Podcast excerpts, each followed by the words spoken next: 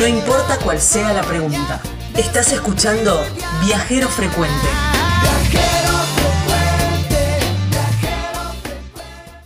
Ahora en un ratito te voy a contar sobre las propuestas de invierno de San Martín de los Andes, ahí en la provincia del Neuquén, en la Patagonia Argentina.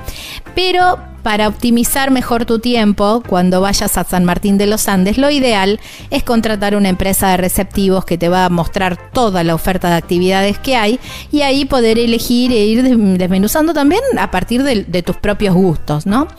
Y ahí está Lanin Turismo, que se encargan desde los traslados desde el aeropuerto hasta tu alojamiento, hasta las diferentes propuestas, las clásicas, los recorridos, kayak, el volcán Lanín, los de aventura, las cabalgatas, rafting, trekking, las propuestas de invierno, que son sumamente importantes hacerla con profesionales, ¿eh? Y ahí está también el trekking con raquetas, que ahora en un ratito te vamos a contar, esquí nórdico, además todos los pases para Chapelco y también consultás si sos también de, hacer travesías de alta complejidad, también ¿eh? ellos tienen mucho para ofrecerte. Lanin Turismo Así los encontrás en las redes sociales. Lo podés llamar a Adrián al 2972 42 5808. Le podés enviar un mail que es laninturismo.smandes.com y si no, ingresa a la página web que está súper completa. Ahí tenés todos los links también para ver todas las descripciones de las diferentes excursiones, que es www.laninturismo.com. Bueno, mes de julio y uno ya piensa, bueno, vacaciones de invierno, invierno, y tiene la imagen, no importa desde qué parte del país estés, estás con la imagen de la nieve. A lo mejor estás allá en el norte, muy cerquita, en Misiones, y no ves pasar la nieve ni por equivocación. Te puede pasar que estás en el centro del país, como me pasa a mí, que nunca una vez o dos en la historia de mi ciudad puede haber caído algún copito de nieve. O puedes estar en una zona donde estás tapado de nieve. Bueno, no importa, la nieve siempre es sinónimo de invierno y siempre es sinónimo de pasarla bien y de alegría, aunque tiene sus cosas, que eso se lo dejamos para los lugareños. Alguno me estará diciendo, sí, pero tiene esto. No importa, nosotros nos quedamos con lo romántico de la nieve. Entonces, ¿sabes qué? Nos vamos para un lugar que en verano también es hermoso. Nos vamos para San Martín de los Andes. Y hay muchas propuestas de nieve que no solamente es el esquí, y eso me encanta hablar, porque no, no solamente se puede ir y tener todo el equipo, o saber esquiar, o, tener el presupuesto para hacer esquí, sino también se puede disfrutar la nieve desde otro lugar. Por eso lo llamamos a Daniel Blanco, que es parte del ente de promoción turística de San Martín de los Andes, además es titular de, una empresa de viajes, Lanín Turismo, para hablar justamente de todas estas propuestas de invierno de San Martín de los Andes más allá del esquí, que eso lo dejamos para otro capítulo. Hola Adrián, gracias por tu tiempo. ¿Qué tal? ¿Cómo estás, Javi? Sí, acá estamos disponibles para lo que necesiten. Tapados de nieve, porque bueno, por suerte parece que viene muy bien la temporada, ¿no? Sí, por estos días este, el clima se está portando a, priori dirías que no, lluvia, nieve, viento blanco, mucho frío, pero para nosotros es como, como, como, como maná del cielo, porque es lo que necesitamos para que, para, bueno, a ver, para, empezar para trabajar, pero sobre todo para, para que la gente pueda venir, disfrutar y encontrar lo que viene a buscar cuando va a un destino de invierno. Claro, tal cual, tal cual. Por todos buscamos nieve. Después, bueno, todo lo, demás, como decíamos, que, que después cuando se derrite, que moja todo, bueno, eso es todo para los lugareños. Nosotros vamos, vemos todo lo romántico y, disfrutamos de eso, que está buenísimo. Es así, el resto es un tema nuestro. Tal cual. es, exactamente como vos lo dices. Es verdad. El, punto es que, bueno, el escenario está listo para que la gente lo venga a disfrutar. Pinta una buena temporada, vos con, tu experiencia, me decías que tienen un montón de años con, tu empresa, y mm, en tu experiencia, este año, ¿cómo viene con respecto a la nieve? ¿Vamos a tener nieve así tipo septiembre o va a ser un poco acotado? Es una pregunta recurrente que obviamente si supiéramos te imaginas que claro sí obvio. seríamos una especie de gurú de, o qué lindo sería no laburando en la NASA o no sé dónde. Pero claramente no a ver sí es cierto que el mes de julio viene muy bien. Que vamos a tener nieve asegurada hasta fines de julio. Después la verdad que eh, aventurarse a un pronóstico de acá a septiembre falta mucho eh, aunque no tendríamos por qué pensar que no va a haber nieve en septiembre.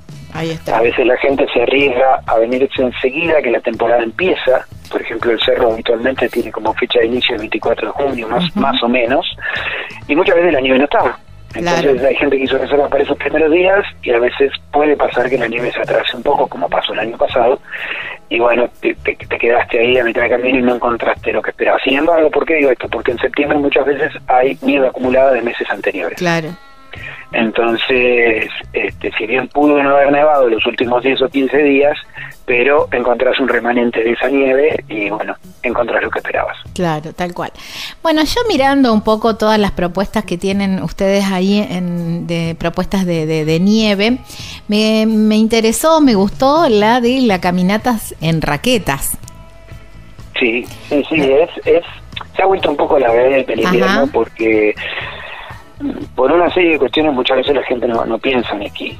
Eh, por cuestiones que, por supuesto, la principal podría ser económica, pero después hay otras cuestiones que tienen que ver con las edades, con que ando con chicos, con que no tengo ganas de complicarme con los equipos, con esto, con lo otro, o por una cuestión deportiva. Claro. no soy una persona que quiera estar con los esquíes puestos durante 4, 5, 6 horas todos los días, claro. porque en definitiva es una actividad extremadamente física y con un cierto nivel de riesgo, ¿por qué no decirlo? Claro. Entonces hay mucha gente que tiene otro perfil, que quiere eh, disfrutar desde otro lugar, tener contacto con el nieve y no estar obligado a tener que ponerse un par de esquíes o una tabla. Pero también el pensar que si nunca esquiaste, y decís, bueno, me va a llevar dos o tres días pararme o ponerme más o menos a tono, y a lo mejor tenés una semana nada más. Y a lo mejor decís, quiero disfrutar la nieve desde un lugar de así, tac, al 100% en el primer minuto. Ahí está el punto. De, eso justamente se trata. Y, es justamente lo que la gente en realidad tiene que saber. O sea, que la nieve no es solo disfrutable a través del esquí o el snowboard, que, que puede venir de la mano o no, y que puede ser un turismo, como le llamamos nosotros, mixto. Claro. La gente que viene aquí a dos o tres días, los otros dos, tres días se dedica a poner, si fuera una semana, a visitar. San Martín es un lugar que está es privilegiado, realmente es bendecido. Sí, son pocos los destinos eh, eh, que, que tiene la posibilidad de tener una ruta de siete lagos acá nomás, una volcán acá a 100 kilómetros, uno de los mejores centros de esquí de, de, Latinoamérica acá a 20 kilómetros, un pueblo súper pintoresco, ¿entendés? Con, con un montón de opciones, yo qué sé, de trekking, de kayak, de estas caminatas, de gastronomía, de chocolaterías, de eh, la estética del pueblo es muy bonita, o sea, es un destino que tiene realmente un millón de posibilidades que van mucho más allá de lo que uno primero pensaría que es solamente el esquí. Y cuando empiezas a bucear en esas opciones, te encontrás varias. Obviamente la vedette son las camionetas con raqueta, ¿no? Claro. Bueno, contame, eh. contame un poquitito. ¿Este tipo de actividad es apto para todo público? Digamos, se puede ponerle, vamos a planear una familia. ¿Toda la familia puede ir?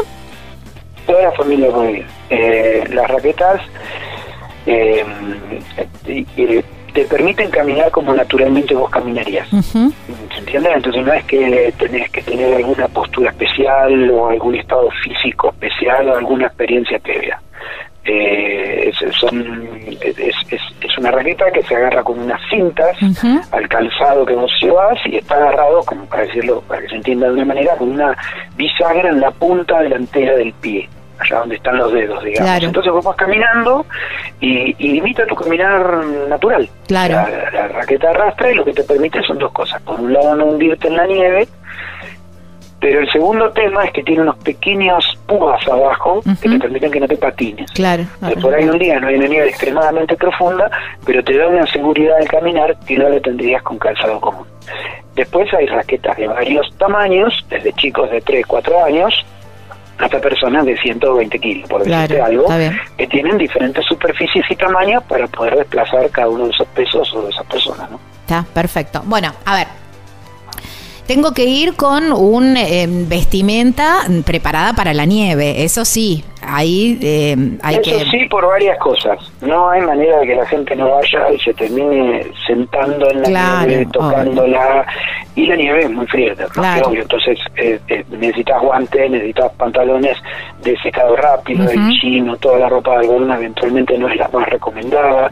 Algo bastante importante son dos cosas. Por un lado, el calzado que sea más bien gordo, un calzado impermeable, Ujú. tipo bolsillos muy armados o otros de apresquí.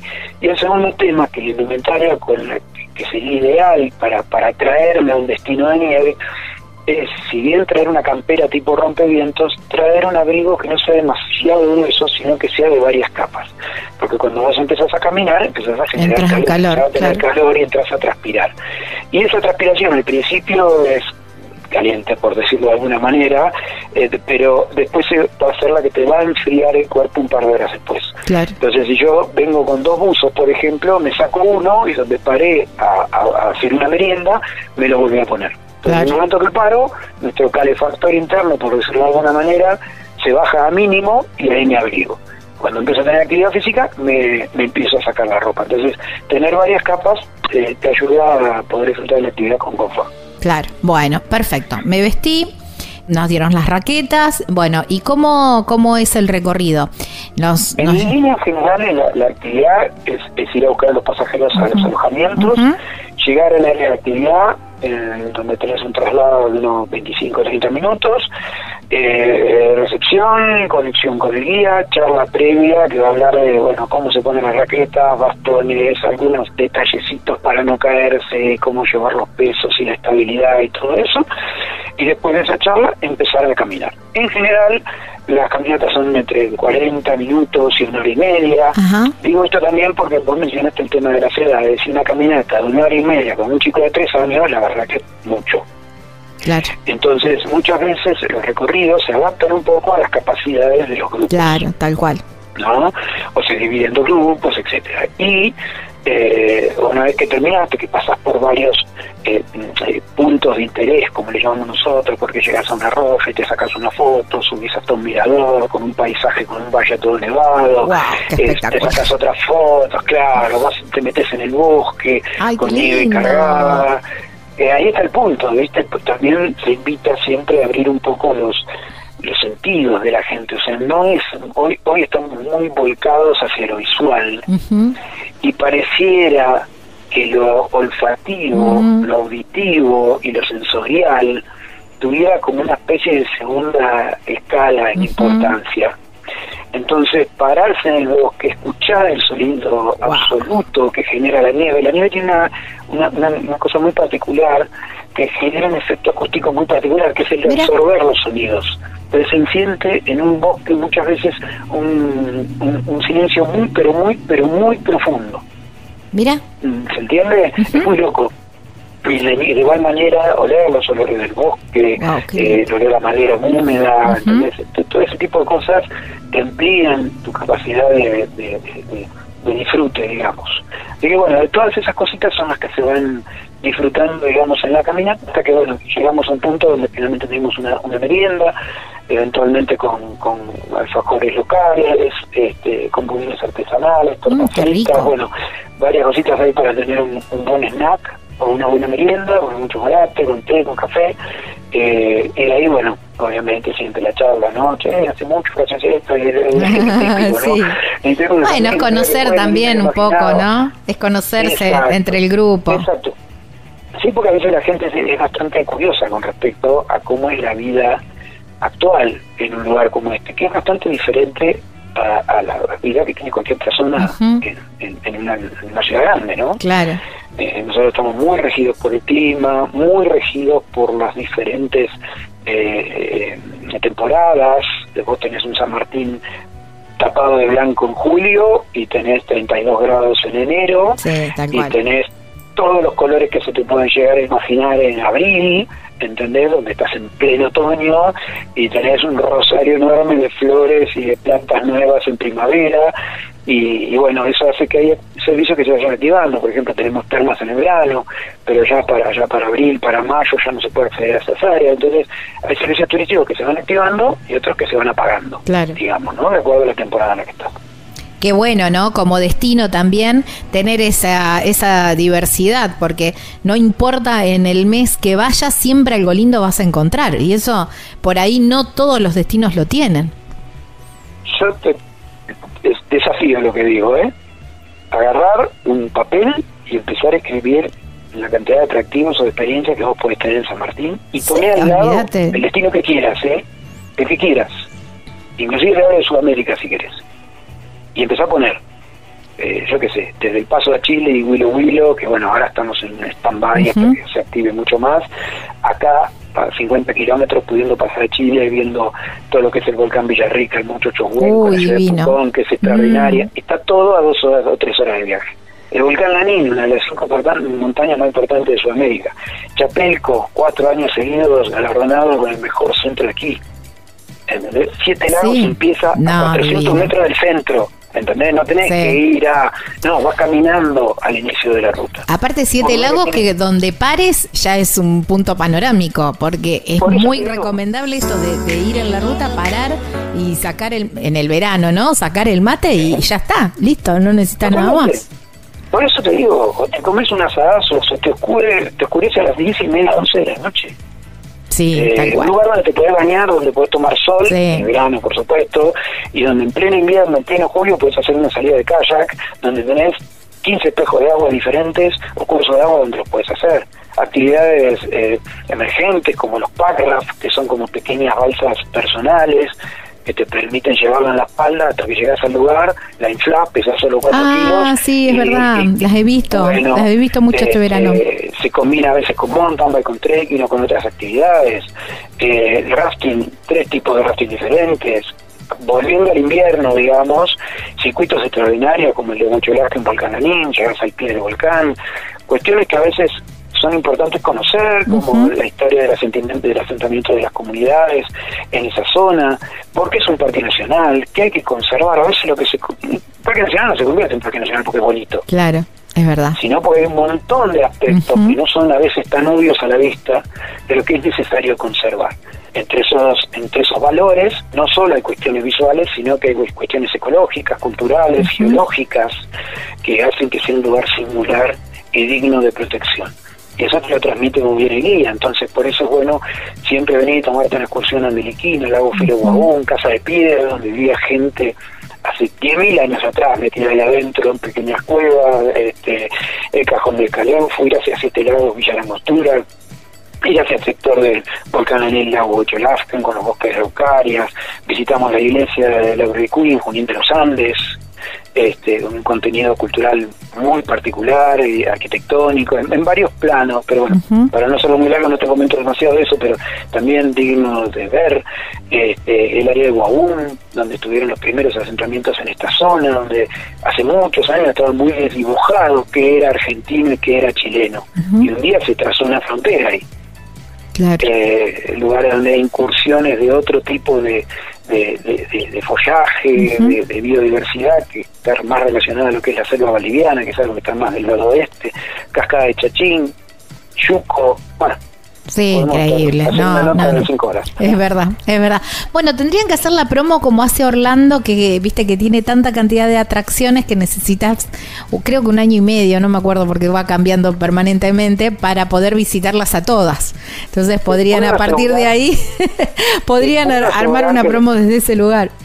Pasa solo, pasa solo, te puedo asegurar que pasa solo, porque pero el 70% de la gente que llega a San Martín por no cancherear y decirte en 90, este, cuando llega y empieza a chusmear qué se puede hacer, se da cuenta que los días no le alcanzan. sí, te quedan cortos, siempre. Y le van quedando cosas, porque, ay, me enteré que había termas, ay, me dice rafting acá, pero me enteré que había en otro lugar, ay, y no le da el tiempo, y obviamente, vamos a decirlo, no le da Una buena excusa, bueno, pero es una buena excusa para volver.